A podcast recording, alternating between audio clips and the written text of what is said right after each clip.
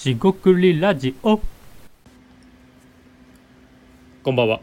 しごくりラジオの大橋です。今回もしごくりラジオ始めていきたいと思います。今回ですね、えー独自の、まあ、調査、一時調査、まあ、ゼロ時でもいいんですが、えーそういうですね、要するに、えー自分なりの、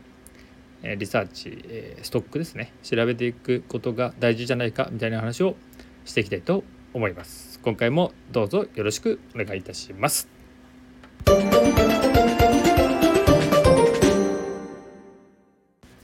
はい、四国ラジオの大橋です。今回はですね、独自のまあデータ収集とかですね、調べ調べ方というよりもまあストックですね。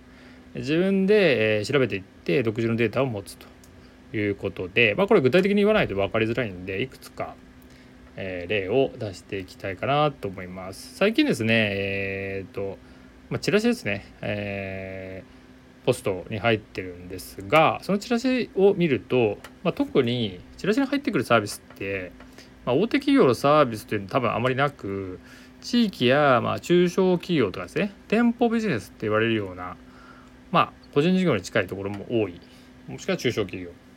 のものが多いかなと思います。それこそクリーニングから英会話ヨガえーっとまあ食べ物まあまあ飲食店もありますよね。そうやってさまざまなサービスがあると、えーいうところで一つですね最近気になっているのが、えっと、QR コード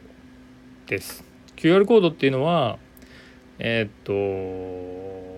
まあ説明いらないかもしれませんが、えー二次元バーコードと言われるもので、まあ、一次元の縦棒のバーコードではなく、えっとまあ、スマートフォンでですね取って、えー URL をアクセスするっていうような、まあ、伝送ですかね伝送がえー商標登録というか技術を持ってた気がします。でそんな QR コードなんですが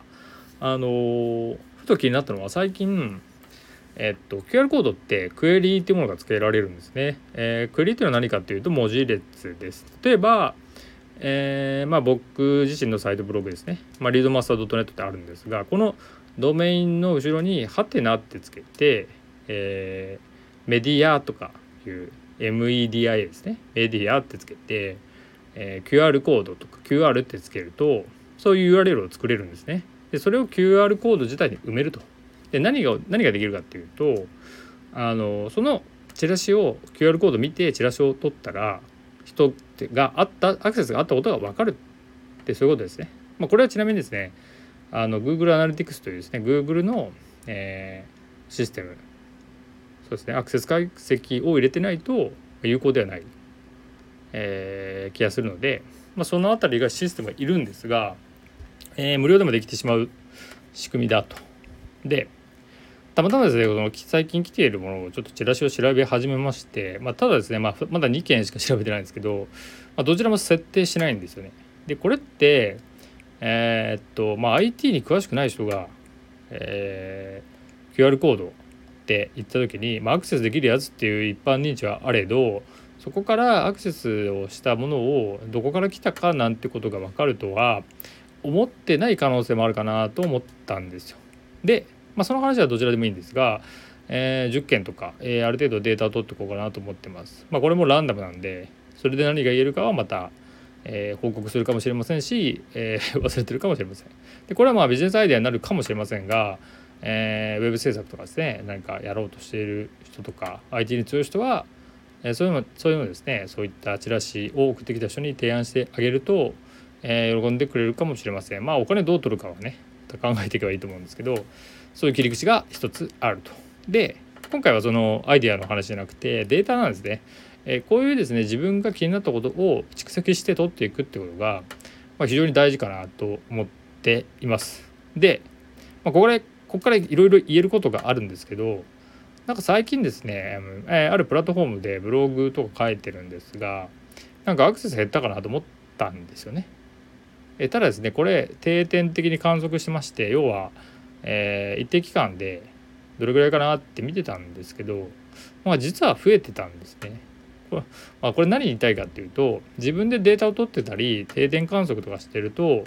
えしててもですね、えー増えた減ったって体感値で全然分かってなかったり数字忘れるんですよね。ほんとほんと数字で忘れます。なんであの本当によく見てるものじゃなければ忘れるってことなんで記録をしてですねデータとして取っておくとそれはもちろん自分が使うためのデータなのでどっから公開する意味はないんですがまあそのそれで取っておくことです。取っておくことがまあ一時データ、まあ、自分がですね自ら見たもの。でゼロ時って言ってるのはもっとこう何て言うんですかねカジュアルで、えー、内々でやってるようなものっていうことでこのチラシのですね QR コードのクエリがついてるかなんていうのを、